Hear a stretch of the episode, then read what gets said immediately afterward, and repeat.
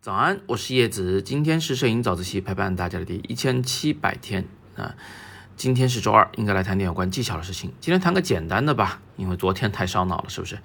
所以今天就谈谈这个拍摄角度的问题啊，是构图上的事儿。那正好呢，九月四号我就又要带学生们去长城做摄影的实践活动了啊。那这种实践课呢是收获比较大的啊。大家如果感兴趣的话呢，可以点今天的第二条图文链接进去了解详情。呃，既然很快我们就又要去长城，那我们就来用长城作为范例来讲讲拍摄的角度。以下有四张照片都是来源于 unsplash.com，呃，不对，应该是五五张啊。那每一张照片的作者呢，都已经把姓名放在了图片的下方。你可以看出来，呃，他们都是从不同的角度来拍摄的长城。这是拍长城的几个经典角度。我们先来看第一张吧。第一张呢是站在长城里。顺着长城拍摄的这种拍法呢，有一个非常明显的好处啊，就是左右两侧的这个呃砖块之间的那个线条啊，那个白线啊，它会形成一个很有力量感的放射线啊。这个放射线同时也是引导线，就会引导你的视线一直顺着长城看向远方，看向这个敌楼啊，烽火台。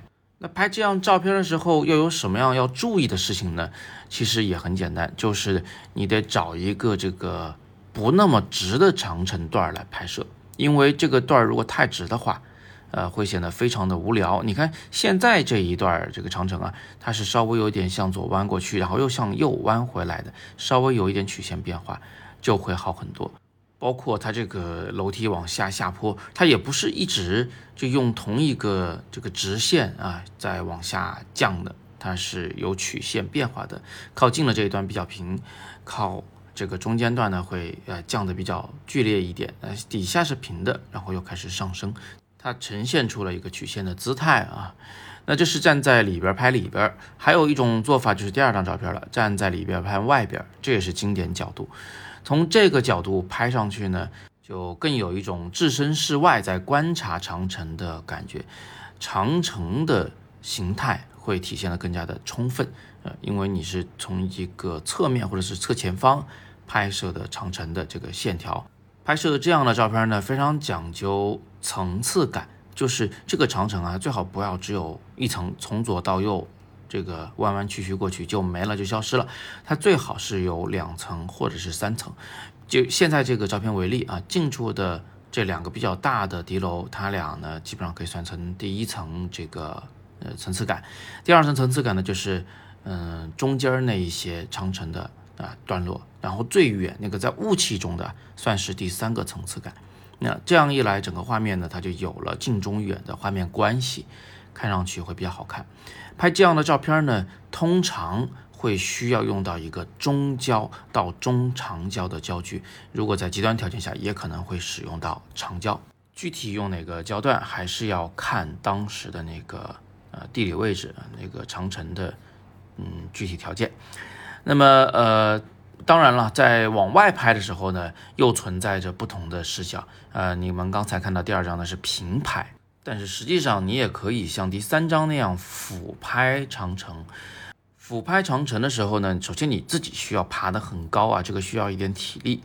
那另外呢，就是你要找一段，嗯，它的那个呃线条相对不那么零碎的长城。什么叫零碎？就是说曲里拐弯的啊，左一下右一下，没有什么大的规律。这样的话，那个长城看上去呢会很破碎。呃，但是现在你们看到的第三张照片啊。是非常规整的，它就是几次转折，对吧？就是从近到远的，先是从呃这个中间偏右的底部往右上方飞，再往左上方飞，再往右上方飞，在远处再往左上飞了一下啊，再往远了就看不太清了，就可以忽略不计了。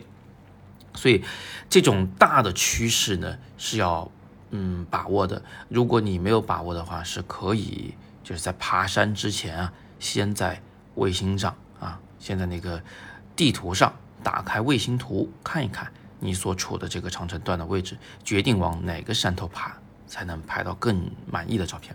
最后呢，拍长城还有一个很经典的角度，就是站在敌楼里头，用这个这窗户孔啊，来作为一个框架拍摄孔外边的这个其他的长城段。那这种拍法呢，我们有时候也会用来拍风光，有时候也会用来拍人啊，无非就是个框架构图。但是在长城啊这个大主题下，这样拍呢，它有了新的含义，因为你用这个框架本身呢，就是长城的一部分，对吧？呃，是原汤化原石，是用长城的框在拍长城的景。那最后这张照片啊，就是用一个长焦拍摄的地楼。那么这张照片呢，呃，左下角是用了近处的长城来做前景的。当然，它因为太近了，所以就会被虚化。像这种长焦拍摄的敌楼啊，对于敌楼本身的形态的要求会非常的高。你看，它现在拍的是一个破的啊，残破的，没有被修得很好的建筑。如果你是去拍那个。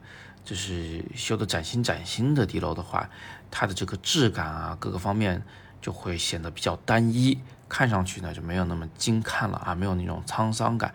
所以像这样的照片，一般我们会在，呃，就是长城景区的尽头，向那一些没有修缮的段啊去进行拍摄。